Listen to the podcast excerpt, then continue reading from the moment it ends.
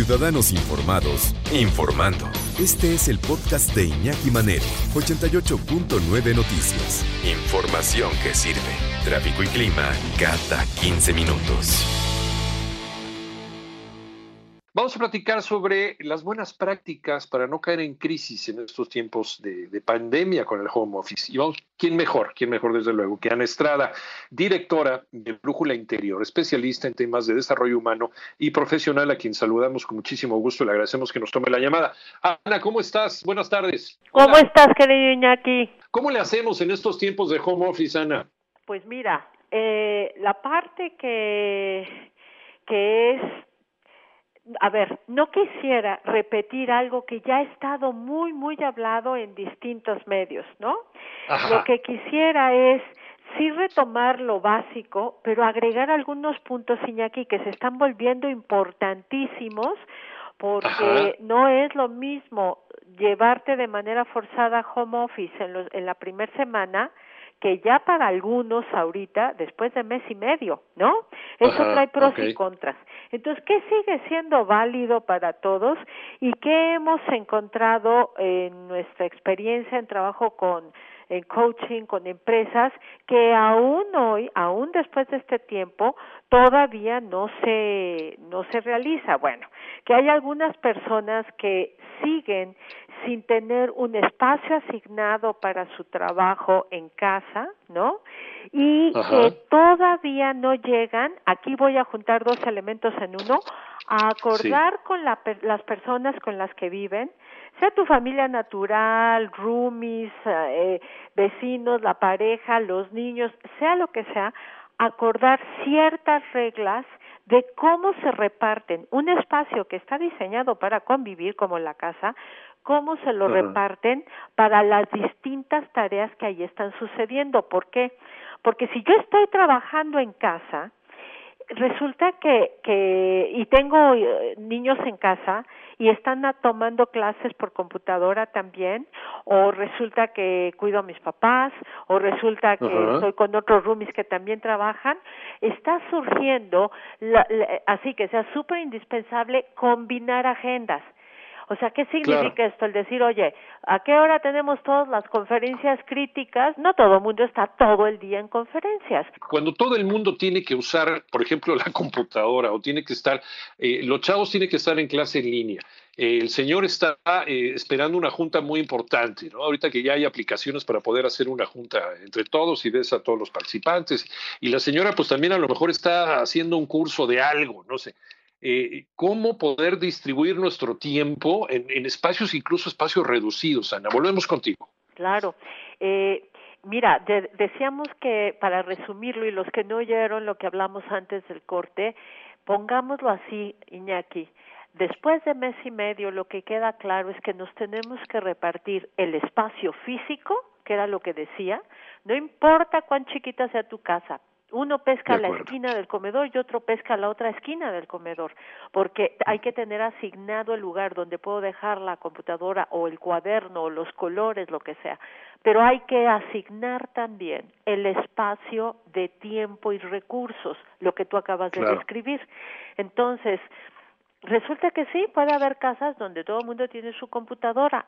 ¿Sabes qué está pasando? Que se está saturando o el Internet o la aplicación en la que estén trabajando. Entonces, va, viene muy bien como una medida extra para evitar crisis el que nos la asignemos. Por ejemplo, si yo tengo mis dos juntas más importantes a las 11 y a las 5, checo con el resto de la gente de mi casa para ver, oye, ¿quién va a estar a esa hora? Ah, hemos llegado, nosotros, yo te cuento, experiencia de primera mano, hemos llegado a decir, a esta hora necesito 100% al Internet, pueden desconectar teléfonos, compus, todo, no me la quiero jugar, ¿no?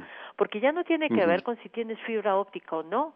Ya está pasando que Telcel está, o Telmex está rebasado y tenemos que, o sea, porque hay muchísimos usuarios ahorita. Entonces, este es un ejemplo concreto, pero lo mismo hacer, por ejemplo, con a qué hora necesito silencio, en qué momento eh, cada quien puede repartirse en los espacios de la casa o tomar turnos para que todo funcione de la mejor manera posible, porque esto que te cuento está haciendo causa así importantísima de crisis, ¿no? O de estrés. Ahora, la segunda que estamos viendo que tiene que ver con eh, que es nueva, que es propia de esta contingencia, es el que tengamos que, el que sea ya incorporado así de manera importante a nuestro día el que tengamos una actividad relajante. ¿A qué me refiero? No es lo mismo estar tirado en la cama o viendo todo el día en la televisión, que también hay los que están ah. así, ¿no? Que hay muchos memes diciendo pasé de holgazana ciudadano comprometido y responsable. Entonces, no es lo mismo eso hacer algo relajante. Al cerebro, Iñaki, hay ciertas actividades que lo relajan y que le permiten pues seguir produciendo y funcionando de manera eficiente, ¿no? Y tienen que ver, te voy a decir cuatro al vuelo, que corresponden con temas que hemos hablado otras veces, pero que son los cuatro, los cuatro estilos de pensamiento que corresponden a los cuatro cuadrantes cerebrales. A algunos les va a gustar eh, oír música, ver de lejos, literal, a lo mejor abrir ventana y ver de lejos lo que se pueda, ¿no? O moverte, hay mucha forma de hacer ejercicio en casa, ¿no? A otros les va a gustar entrar a estos Zooms o a estas llamadas o colectivas, conferencias en las que puedo hablar con gente que quiero, a otros les va a relajar. Cuando yo te digo relajar, significa que el cerebro en ese momento para la producción de estrés y con eso y con eso sigue funcionando, ¿no? Entonces a otros les va a gustar revisar su agenda, su ropa, eh, que todo esté en orden, que dentro de estas limitantes nos sigamos en control y a otros les va a gustar leer qué está pasando con la bolsa o todo lo que tenga que ver con lo lógico, matemático, analítico, ¿no? Entonces, cada quien sabe qué es, pero que no se confunda que no se confunda el que estoy sin hacer nada con estoy descansado, porque entonces lo que pasa es que estoy acumulando estrés y la crisis es muy fácil que se dé en casa, ¿no? Sí. Simplemente estamos aprendiendo a organizar nuestro tiempo. Y es que esto es algo nuevo para los mexicanos, Ana. Para los norteamericanos, para los suecos, para los noruegos, eh, ya el home office para muchos de ellos ya es el pan de cada día. Para los mexicanos nos tomó por sorpresa, Ana. Totalmente, totalmente. Solo que hay que decir, Iñaki, que que el encierro trae un nivel de reto diferente para cualquier país, porque nosotros tenemos eh, contactos, clientes, trabajamos con, con empresas en distintos continentes y te puedo decir que, que ejecutivos en lo individual o empresas totales, ¿no?